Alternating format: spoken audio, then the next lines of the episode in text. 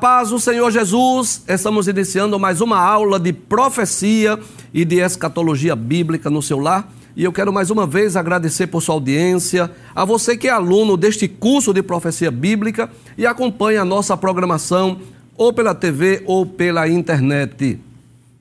O sincero desejo do nosso coração é que não só os instantes finais, mas toda a programação da Rede Brasil esteja sendo uma bênção para a sua vida. Que Deus te abençoe que as bênçãos de Deus continuem sendo derramadas sobre a sua vida, sobre a sua família. Seja muito bem-vindo aos instantes finais. Se você está acompanhando diariamente o nosso programa, você sabe que nós estamos estudando sobre profetas e profecias. Esse tema maravilhoso, é presente tanto no Antigo quanto no Novo Testamento.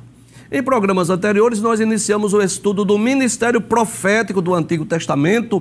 Você vai ver aí nessa imagem, tanto a imagem de um profeta oral, transmitindo a mensagem, como um profeta literário, escrevendo a sua profecia.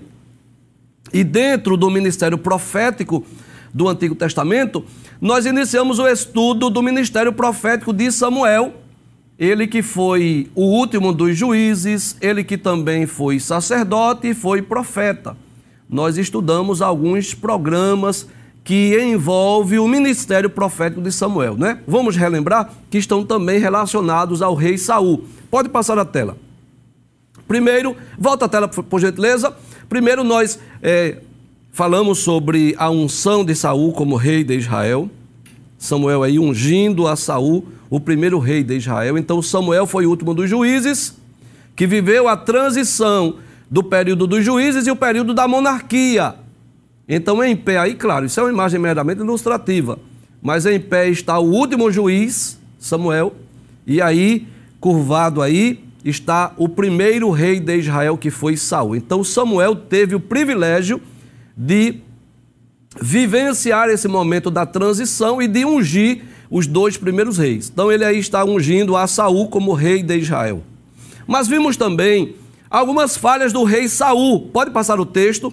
Primeiro, quando Saul se precipita, oferece sacrifícios, né? não tem a paciência de esperar Samuel chegar, e Saul vai e oferece holocaustos, e depois ele é repreendido pelo próprio Samuel.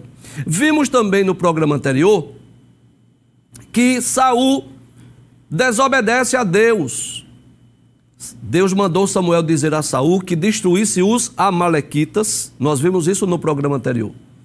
E Saul cometeu uma série de falhas. Traz a tela, por favor. Primeiro, Saul não cumpriu na íntegra a ordem divina. Poupou Agag, poupou algumas vacas, algumas ovelhas, quando Deus havia dito, destrua tudo. Segundo, ele mentiu, porque quando Samuel ia chegando, Saul disse: Eu cumpri a ordem do Senhor.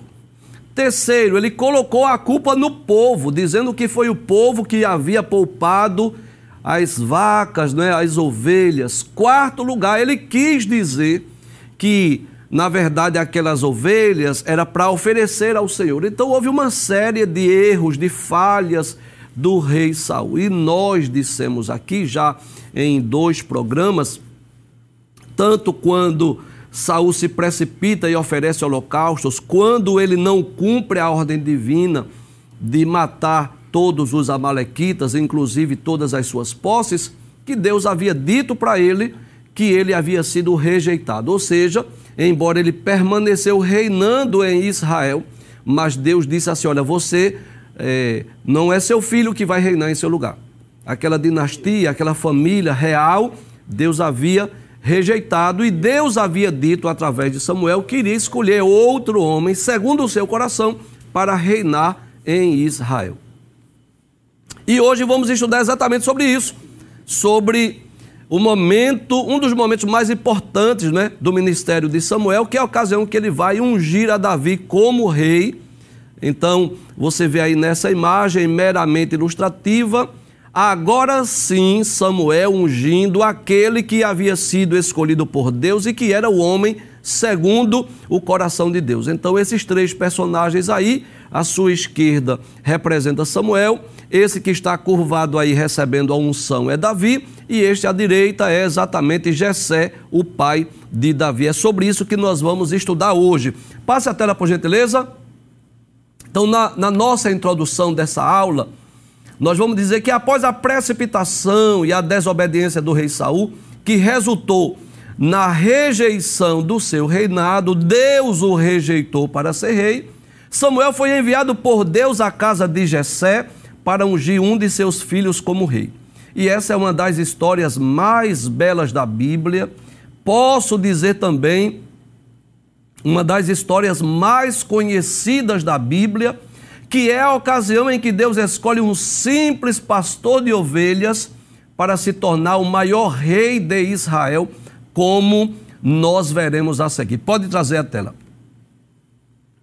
Quando nós dizemos que, que Davi foi o maior rei de Israel, claro que não estamos com isso dizendo que ele foi perfeito. Não, ele cometeu suas falhas, nós sabemos disso muito bem.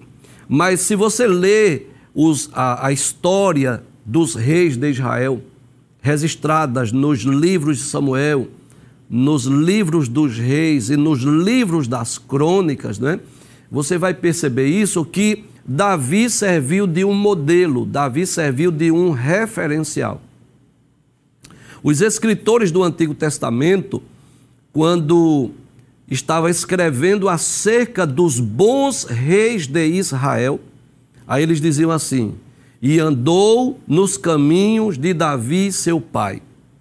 E quando eles estavam escrevendo acerca dos maus reis, eles escreviam assim: e não andou nos caminhos de Davi, seu pai.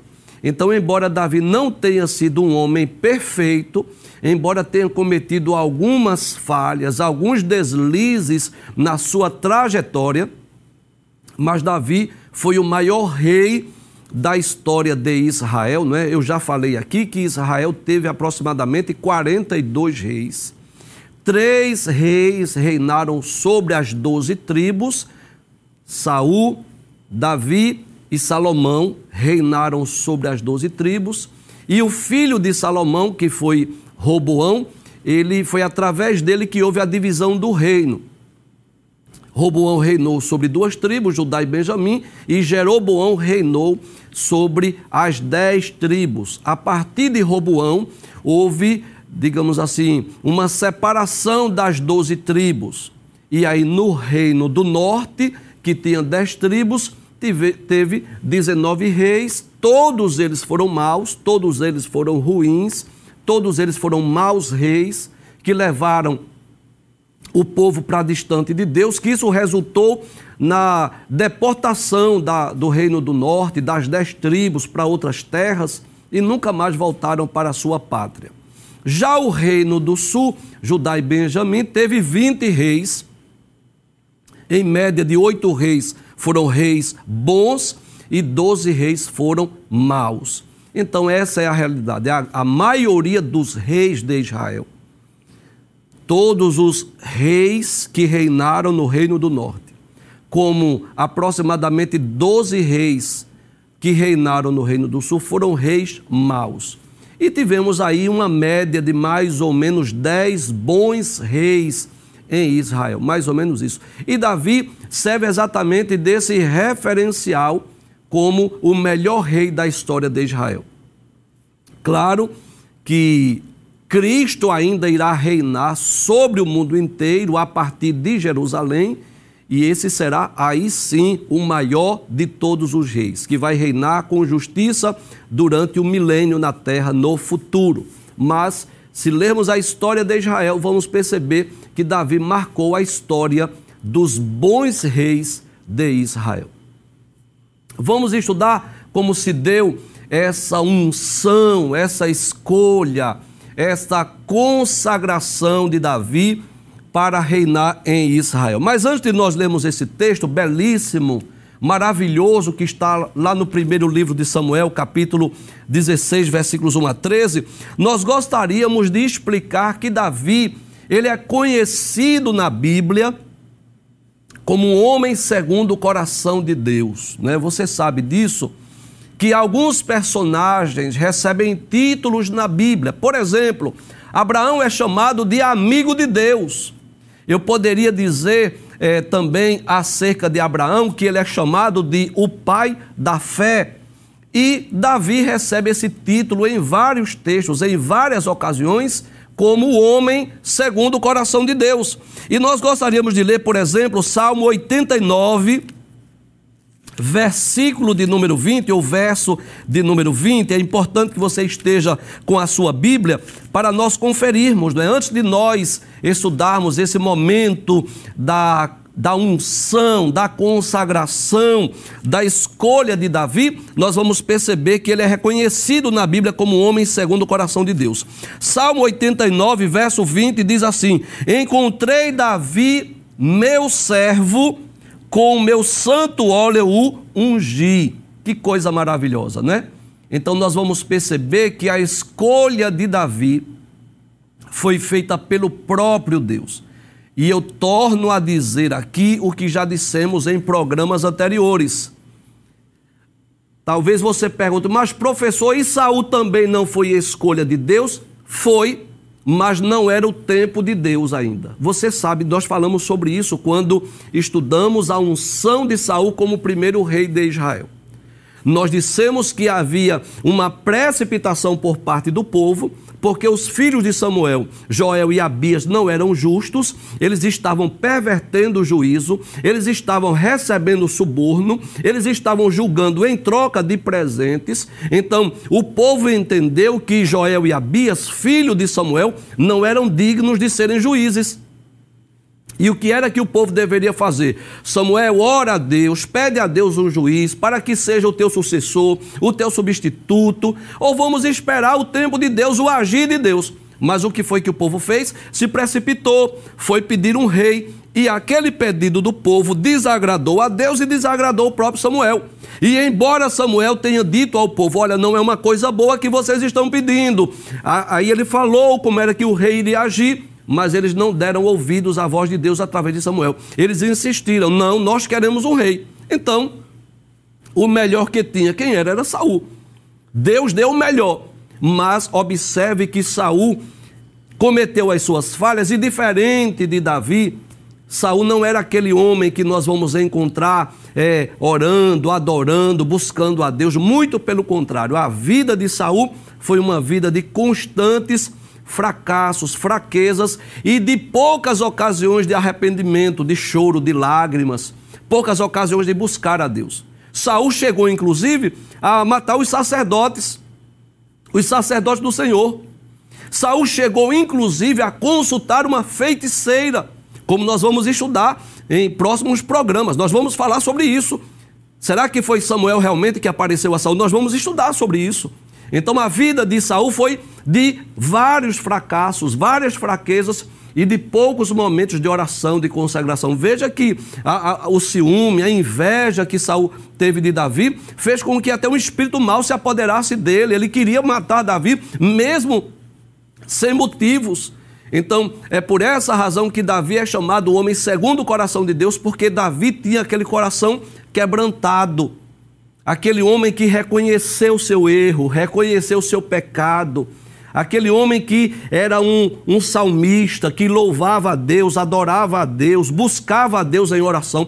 Que coisa maravilhosa! Cerca de 50% dos salmos, aproximadamente 73 salmos, é de autoria de Davi. Você sabia disso? Então nós vamos perceber que Davi era aquele homem guerreiro, valente, que puxava a espada, que matava os, os inimigos mas ao mesmo tempo era aquele homem de um coração quebrantado, contrito, que se quebrantava diante de Deus, que salmodiava, que orava. A história de Davi é uma das histórias mais belas da Bíblia, que mesmo quando ele estava sendo perseguido por Saul, Saul com uma fúria, não é com um desejo de matá-lo, mas Davi fugia, se escondia, e quando Deus deu as oportunidades para que Davi pudesse tirar a vida de Saul, porque duas ocasiões Davi teve essa oportunidade e ele não tirou a vida de Saul, ele honrou, ele respeitou a autoridade de Saul e não tirou a vida de Saul. Por isso que Davi é chamado na Bíblia como homem segundo o coração de Deus. E é o próprio Deus que diz, né? Salmo 89, verso 20 diz isso. Deus diz: "Achei a Davi homem segundo o meu coração". Mas não é só esse texto. Nós poderíamos ler ainda lá no, no livro de Atos, capítulo 13, versículo de número 22. Atos dos Apóstolos, se você tiver com a sua Bíblia, Atos capítulo 13, versículo de número 22. Veja o que diz a palavra de Deus. E tendo tirado Saul, levantou-lhes o rei Davi, do qual também dando testemunho disse: Achei Davi, filho de Jessé, homem segundo o meu coração, que fará toda a minha vontade. Então Davi era aquele homem que não só foi escolhido por Deus, mas recebe na Bíblia esse título de um homem segundo o coração de Deus. Vamos estudar essa história. Eu sei que é uma história já conhecida, mas faz parte do ministério profético de Samuel. Eu quero inclusive deixar bem claro aqui que o nosso objetivo não é, nessa temporada, estudar é, a monarquia de Israel, os reis de Israel, não. Nós vamos estudar o ministério profético estamos estudando não é a vida de Saul, e também o nosso objetivo não é necessariamente estudar a vida de Davi. Estamos estudando a vida de Samuel. Os fatos que marcaram o ministério profético de Samuel. E dentre as muitas ocasiões que Samuel foi usado por Deus, nós destacamos a unção de Saul como primeiro rei e agora, neste programa, a unção de Davi como segundo rei de Israel. Pode abrir a tela, por gentileza? Então nós vamos ver aí, claro, uma imagem meramente ilustrativa, como que Samuel orando a Deus.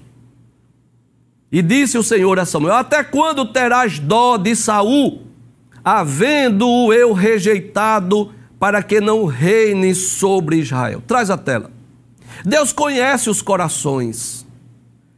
E Deus sabia muito bem que Samuel estava triste pelo fato de Deus haver rejeitado a Saul. E Deus vai dizer isso a Samuel: Até quando você vai ter dó? Você vai ter compaixão? Se você sabe que eu o rejeitei, não é? E é claro, nós já explicamos os motivos, as razões pelas quais Deus rejeitou a Saul. Se Saul tivesse um coração quebrantado como Davi, aquele coração que reconhecia seu erro, que chorava, se humilhava, que se quebrantava diante de Deus, que pedia perdão, misericórdia, pedia a Deus mais uma chance, mais uma oportunidade, Deus teria é, poupado a vida de Saul, Deus teria feito a história de Saul uma história de, de muitas conquistas e muitas vitórias, mas infelizmente Deus não encontrou no coração de Saul o quebrantamento, o choro, a lágrima, o arrependimento. Então Deus disse: Eu rejeitei. Deus disse a Samuel: Não tenha dó de Saul, eu rejeitei. Volta o texto mais uma vez. Aí Deus diz o que é que Samuel deveria fazer. Enche o teu vaso de azeite e vem. O vaso era uma espécie de um chifre, né? Onde se colocava o azeite. Que o azeite na Bíblia, deixa eu explicar aí.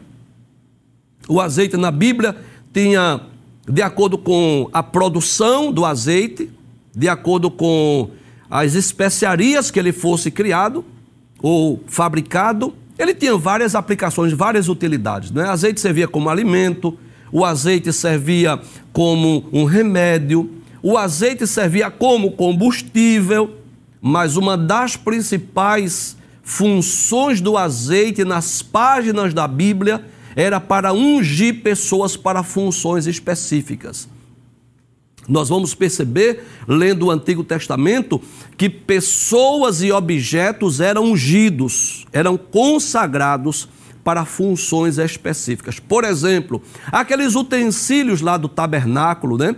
Aqueles utensílios, eles foram ungidos para quê? Para o serviço a Deus e também pessoas, como por exemplo, reis, juízes, profetas, sacerdotes, essa liderança política e religiosa de Israel, aqueles homens eram ungidos, e ungido tem o sentido de ser consagrado, dedicado a Deus. E é muito importante nós lembrarmos isso, que apesar de haver um tempo entre a unção e a aclamação, por exemplo, de um rei, como ocorreu com Davi, há uma longa trajetória entre a unção e a consagração de Davi, mas nós podemos perceber isso, que a partir da unção, aquele homem, aquela pessoa nunca mais era a mesma. Então o Espírito Santo de Deus começava a agir na vida daquela, daquela pessoa, daquele homem, daquela pessoa que foi escolhida para uma função específica. Então Deus diz a Samuel que enchesse o seu vaso, né, que era uma espécie de chifre de carneiro, em que os sacerdotes já sabiam exatamente que servia como recipiente para colocar o azeite e ia até a casa de Jessé para ungir um de seus filhos. Volta o texto mais uma vez. Aí Deus diz a Samuel: Enche o teu vaso de azeite e vem. Enviar-te-ei a Jessé o Belemita. O que é Belemita, professor? É aquele que mora na tribo de Belém de Judá, né? Em Belém da Judéia. Por isso é chamado de Belemita, porque dentre os seus filhos me tenho provido de um rei. Então, Deus não disse quem era dos filhos de Jessé, mas disse ao menos para onde ele deveria ir, para Belém, e até aonde ele deveria ir, que era a casa de Jessé o Belemita. Pode passar o texto, por gentileza. Aí diz que Samuel disse assim: Comirei eu, pois ouvindo o Saul me matará. Veja, observe que coisa interessante. Não só Deus, mas o próprio Samuel sabia quem era Saul. Um coração mau, um coração perverso. Samuel temeu, porque disse assim: se Saul souber que eu fui ungir um dos filhos de Jessé, ele vai mandar me matar. Com certeza, a partir do momento em que Saul recebeu através de Samuel o decreto que Deus o havia rejeitado, que Deus iria tomar o reino, que Deus daria um reino a outro que seria melhor do que ele, que Deus já havia achado um homem segundo o seu coração, com certeza aquela luzinha havia acendido, né? Lembra dessa, dessa ilustração que eu fiz? Aquela luzinha lá do painel, quando acende, né? Então é como se Saul ficasse assim atento, observando. Como quem diz assim: se Deus me rejeitou, Deus vai mandar Samuel ungir alguém. E Samuel temeu que Saul soubesse e Saul mandasse matar, tirasse a sua vida. Então, tanto o próprio Deus como o próprio Samuel sabia do coração mau que tinha o rei Saul. Volta o texto, por favor. Aí diz assim: Porém disse Samuel: Comirei eu, pois ouvindo o Saul me matará. Se Saul souber, Deus, que eu fui ungir um rei, ele vai me matar. Aí o Senhor disse assim: Olha, você toma uma bezerra das vacas em tuas mãos e diz: Eu vim para sacrificar ao Senhor. Você vai lá sacrificar. Deus estava mandando Samuel mentir? Não, de forma alguma, porque Deus não compactua com o erro, com o engano, com a mentira.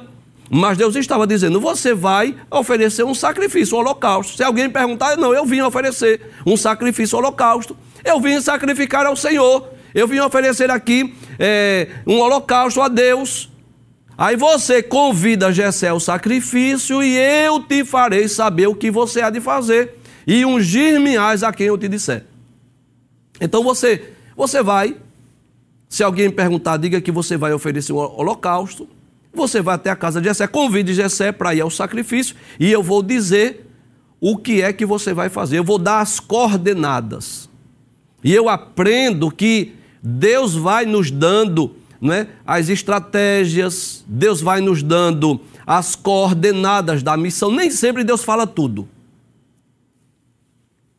Você sabe disso, né? Que Deus vai falando gradativamente. Você sabe disso, né? Veja a, a chamada de Abraão. Lá de Abraão ainda, não é? Gênesis capítulo 12. Deus falou tudo, não. Deus vai dando as coordenadas. Deus vai aparecendo.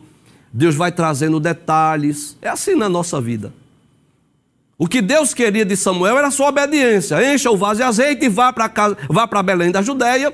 Se alguém perguntar, diga que você vai oferecer holocausto e você vai, chame Jessé e lá eu vou dizer o que você vai fazer. Eu vou dar as coordenadas, eu vou dizer qual é dos seus filhos. Deus não poderia já dizer? Poderia. Olha, chegue lá e diga que é Davi, o mais jovem, o mais moço, diga a ele, mande buscá-lo. Ele vai estar cuidando das ovelhas, mas mande chamar. Mas Deus disse: Não, você chegue lá, eu vou dar as coordenadas, eu vou dizer o que você vai fazer. Passe o texto, por gentileza. Fez, pois, Samuel o que dissera o Senhor e veio a Belém. Olha aí a obediência. Olha a diferença de Samuel para Saul. Ele cumpriu na íntegra, do jeito que Deus mandou, ele fez. Ele foi a Belém. E os anciãos da cidade saíram ao encontro, tremendo, né? E disseram: De paz é a tua vinda. Por quê, professor? Qual é a razão que os anciãos disseram: Meu Deus, o vidente, o profeta, traz a tela. O juiz está entre nós. Ora, eu devo lembrar aqui que Samuel era juiz. Poderia ter ido a Belém para exercer algum juízo, algum julgamento, para dar a sentença de alguém ou para anunciar alguma guerra. Muita coisa passou na mente dos anciãos lá de Belém. Muita coisa passou. Olha, não é normal, não é comum o juiz, o profeta, o vidente vir aqui. Alguma coisa houve. É de paz a tua vinda? Traz a tela, por gentileza. Aí ele disse: É de paz, nem se preocupe. Não vim decretar sentença nem juízo, eu vim sacrificar ao Senhor. Eu não sou sacerdote. Não é função minha oferecer sacrifício, eu vim cultuar aqui, eu vim trazer aqui sacrifícios. Aí ele diz: santificai-vos e vinde comigo ao sacrifício. Olha que coisa maravilhosa. Ele diz aos anciãos: se santifiquem, vamos comigo ao sacrifício, vamos, vamos cultuar a Deus. Traz a tela, por favor. E santificou ele a Jessé e seus filhos e os convidou ao sacrifício. Que coisa maravilhosa! Antes da unção, antes da consagração, Samuel diz assim: vamos santificar, vamos nos abster não é? de, de, de pecado, de iniquidade, que Deus tem algo a fazer aqui, glória a Deus. Pode passar a tela, por favor. E sucedeu que entrando eles, viu Eliabe e disse: Olha aí, Olha que coisa interessante. Eu sei que você já sabe dessa história. Aí quando ele viu Eliabe, disse assim: certamente está perante o seu Senhor, perante o Senhor o seu ungido. Quem sabe olhou para a estatura, não é? Olhou talvez para a beleza de Eliabe, não é? E o coração do homem ele é enganoso, não é? Quem sabe ele se precipitou, disse assim: certamente é esse, deve ser esse aqui, Eliabe. Aí o Senhor disse assim: Não atentes para a sua aparência, nem para a altura da sua estatura, porque eu tenho rejeitado. Porque o Senhor não vê como vê o homem, pois o homem vê o que está diante dos olhos, porém o Senhor olha para o coração. Olha que coisa maravilhosa. Você já ouviu e talvez até disse essa frase algumas vezes: as aparências enganam. Mesmo Samuel, sendo um homem experiente, mesmo sendo um homem de Deus, mas se equivocou. que foi que ele pensou consigo ao ver Eliabe, ao ver a sua beleza, a sua estatura? Disse: pronto, deve ser esse aqui, esse aqui é o rei. Estou diante do ungido, mas Deus disse assim: Samuel, nem atente, nem olhe, nem observe para a sua beleza ou para a sua altura. Você vê o exterior, porém eu vejo o coração. E Deus nos conhece por dentro e por fora. Nós, seres humanos, conhecemos as pessoas apenas pela aparência, né? A não ser que a gente conviva, e quando a gente convive, aí a gente sabe, né? A gente passa a conhecer não é? as pessoas mais de perto, como o próprio Samuel, que conhecia o coração de Saul, porque convivia muito próximo ao rei de Israel. Mas Deus é aquele que conhece por dentro e por fora. Deus conhece não só o exterior, mas Deus conhece o interior. Quando Deus disse que conhece, que olha para o coração, Deus estava dizendo a Samuel que ele olha para intenções, desejos do coração. Ele não estava falando necessariamente deste, é, deste órgão que bombeia o, o sangue no corpo, não. Ele estava dizendo: Eu conheço o interior, eu conheço o caráter, eu conheço a personalidade, eu conheço a pessoa por dentro e por fora. Então, Deus diz a Samuel: não olhe para a sua aparência, não, não olhe para a sua estatura. Você vê o exterior, você vê o que está do lado de fora, mas eu vejo o coração. E não era Eliabe o homem escolhido por Deus para reinar em Israel. Mas nós vamos perceber que Samuel vai se equivocar outras vezes. Passe o texto, por gentileza. Então chamou Jessé Abinadab, é? então ele vai chamando a partir dos mais velhos. E fez passar diante de Samuel, qual disse: Nem a esse tenho escolhido o Senhor. Não, também não é esse, não, Samuel. Então Jessé fez passar Samar, o terceiro. Aí Deus vai dizendo: Tão pouco a este tenho escolhido. Então, à medida que vinha passando os filhos de Jessé, Eliabe, Abinadab, Samar, Deus vai dizendo, não é este. Aí eu pergunto assim: Deus não poderia ir logo direto ao assunto? Sim, poderia. Deus não poderia dizer assim: olha, Jessé, tu, tu diz, é, tu manda logo buscar aquele que está com as ovelhas, manda buscar logo o mais novo, porque Deus já disse a mim que era o mais jovem, era o mais moço. Deus não poderia? Poderia. Deus não poderia ter dito a Samuel, disse o nome dele é Davi. E quando você chegar na casa de, de Jessé, você pergunta quem é desse aqui chamado Davi. Ele vai dizer assim: não está aqui, mande buscá-lo, porque Deus me disse o nome dele. Mas às vezes Deus trabalha por etapas para nos ensinar algumas lições. Por que foi que Deus não disse o nome? Simples. Porque Deus queria ensinar a mim e a você algumas lições. Porque se Deus tivesse dito, o nome de Davi. E se Jessé não tivesse passado os seus filhos Eliabe, Abinadab, Samar, esse texto bíblico, você olha para o exterior, mas eu olho para o coração, não estaria na Bíblia. E Deus queria nos ensinar isso. Que Deus nos conhece por dentro e por fora. Que Deus conhece o nosso interior e não só o nosso exterior. E as pessoas escolhidas por Deus, você sabe disso. Deus não escolhe pessoas pela, pela aparência, pela formosura, pela beleza. Algumas empresas podem até fazer assim. Escolher pela aparência. Tem empresas que vai escolher, você percebe isso, eu não quero ser muito detalhista, mas você sabe disso. Que algumas lojas, algumas empresas, Escolhe pela beleza, pela aparência. Às vezes a pessoa não é, não é, não é um bom vendedor, mas tem beleza. Aí, de forma estratégica, está ali. Você sabe disso. Mas Deus não escolhe pela beleza, pela aparência. Deus escolhe o coração. Deus conhece o coração, o íntimo, o interior, que é o que mais importa para Deus. Deus não olha para a cor da pele. Deus não olha para a estatura. Deus não olha para a força física, Deus olha para o coração. E graças a Deus, que é Deus quem faz as escolhas. E Deus não erra na escolha. Eu vou repetir essa frase: Deus não erra na escolha. É claro que eu torno a dizer o que eu já disse em outros programas quando eu falei sobre Saul. É claro que o fato de ser escolhido por Deus não isenta a responsabilidade humana. Não significa dizer que quem Deus escolhe não falha e não erra. Não é isso que eu estou dizendo. Mesmo Davi escolhido por Deus cometeu suas falhas. Mas Deus escolhe a pessoa certa. Vou repetir essa frase. Deus tem a pessoa certa na hora certa para a obra certa. Deus tem a pessoa certa. Quando Elias disse assim, só eu fiquei, Deus disse, o que, Elias? Ainda tem sete mil, Elias, que não se dobrou diante de Baal. Não pense em você que só tem você, não.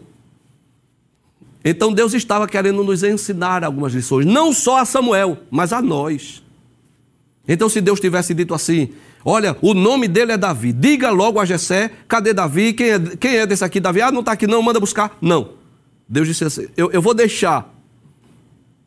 Eu vou deixar que Samuel se precipite, porque eu quero ensinar uma lição aqui. Deus não olha para a aparência, Deus olha para o interior. Aí você até pode dizer assim, mas algumas pessoas, algumas pessoas na Bíblia, a Bíblia destaca a sua beleza, a sua formosura. É verdade. Saul chamava atenção pela sua beleza, pela sua estatura. A rainha Esté chamava atenção pela sua beleza. Claro. Mas observe que para obras específicas, funções específicas. Deus está mais interessado no íntimo, no coração, no interior, no caráter, na personalidade, do que na beleza, na aparência física. Abre o texto mais uma vez. Então chamou Jessé. Não, pode passar o texto. Versículos 10 e 11. Sim. Assim fez Jessé passar seus sete filhos diante de Samuel, um por um. Aí Samuel disse assim: O Senhor não tem escolhido a esses. Nenhum desses aqui Deus escolheu. Porque todo ele Deus disse: Não é esse, não é esse, não é esse. Nenhum desses Deus escolheu. Aí disse Samuel a Jessé: Acabaram-se os jovens, não tem mais nenhum filho, não, porque Deus não se engana, não é? Deus não se equivoca. Acabaram-se os jovens, não tem mais filho, ele disse assim: ainda falta o menor. E eis que apacenta as ovelhas. Olha que coisa interessante. Tudo nos leva a crer, traz a tela. Tudo nos leva a crer que Davi foi rejeitado pelo próprio pai. Tudo leva a crer. Porque Jessé não mandou chamar a Davi. Jessé não, não deveria ter ido buscar, mandar chamar. Não deveria ter mandado um, um, dos seus filhos, vai lá, corre, chama Davi, traz Davi aqui. O profeta está aqui em nossa casa. Ele chegou aqui com uma missão, ninguém sabe o que é que ele veio fazer. Chama lá, eu quero meus oito filhos aqui. O que é que ele faz? Não. Ele deixa Davi lá, como diz assim, ah, o menor. Então, eu posso dizer que, em certo aspecto, Davi foi rejeitado por Samuel, por, por Jessé. Jessé não imaginou, mas ele foi escolhido por Deus. E eu aprendo aqui uma lição. Que você pode ser rejeitado por alguém, alguém não lhe valoriza, alguém não vê em você capacidade, alguém não dá nada por você, alguém lhe julga pela aparência porque você não tem beleza, você não tem estatura, porque talvez você não tenha diploma, talvez você não tenha anel. E nada contra com quem tem diploma e anel, nada contra. Eu estou apenas fazendo uso de uma ilustração. Eu sei que para algumas funções tem que ter diploma e tem que ter anel. Eu já disse isso várias vezes, mas eu vou repetir. Para pregar na casa de Cornélio, Pedro poderia ir. Mas para pregar no Areópago tinha que ser Paulo, tinha que ter anel e diploma. Você está entendendo o que eu estou dizendo, tá? Deus tem a pessoa certa para cada função.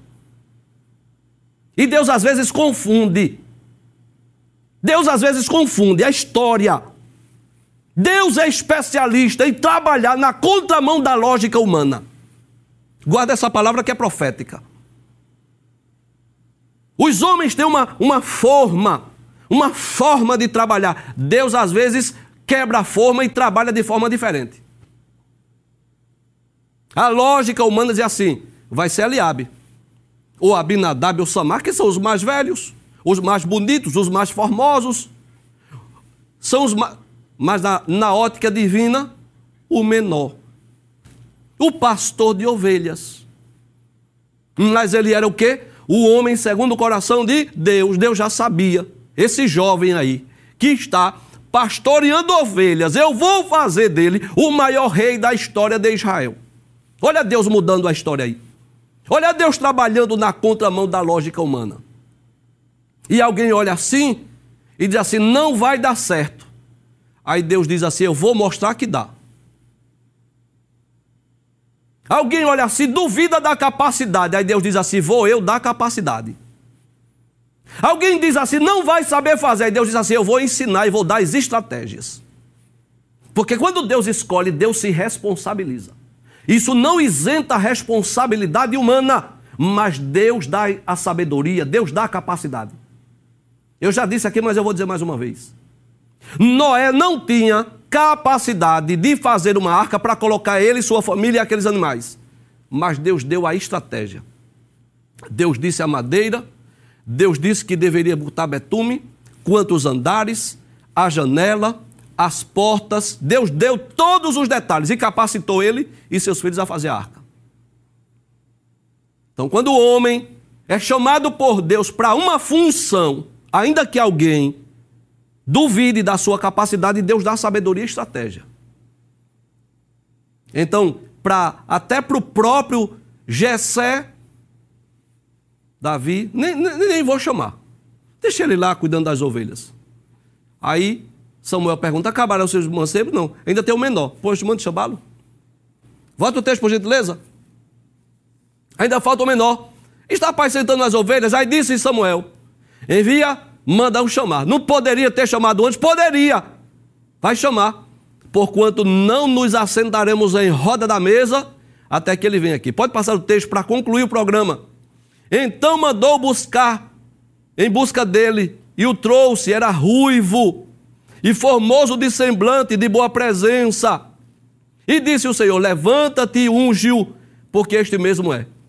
Então Samuel tomou o vaso do azeite e ungiu no meio de seus irmãos. E desde aquele dia em diante, olha aí, que coisa maravilhosa! O Espírito do Senhor se apoderou de Davi. Olha aí, a partir da unção, a vida de Davi muda. O Espírito Santo se apodera dele. Então Samuel se levantou e se tornou a Ramá. E eu quero concluir o programa hoje, né, dizendo assim: é Deus quem escolhe as pessoas para a sua obra. Embora alguém não queira, alguém não dê crédito, alguém não acredite, mas é Deus que tem a pessoa certa para a obra certa, detalhes na hora certa.